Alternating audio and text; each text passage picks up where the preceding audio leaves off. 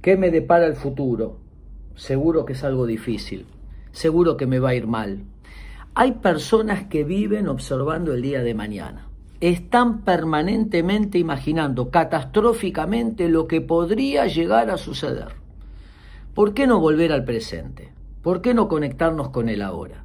¿Por qué no tomar decisiones en el presente que nos preparen para ir hacia nuestro mañana. Hoy estamos de acuerdo a las decisiones que tomamos ayer y mañana estaremos en el lugar de acuerdo a las decisiones que tomamos hoy. Recordar cosas lindas, ser solidarios, ser agradecidos, conectar con el presente y dejar de adivinar el futuro para que cuando el futuro venga lo hayamos resuelto pensando en el presente y tomando buenas decisiones ahora. Espero que les sirva.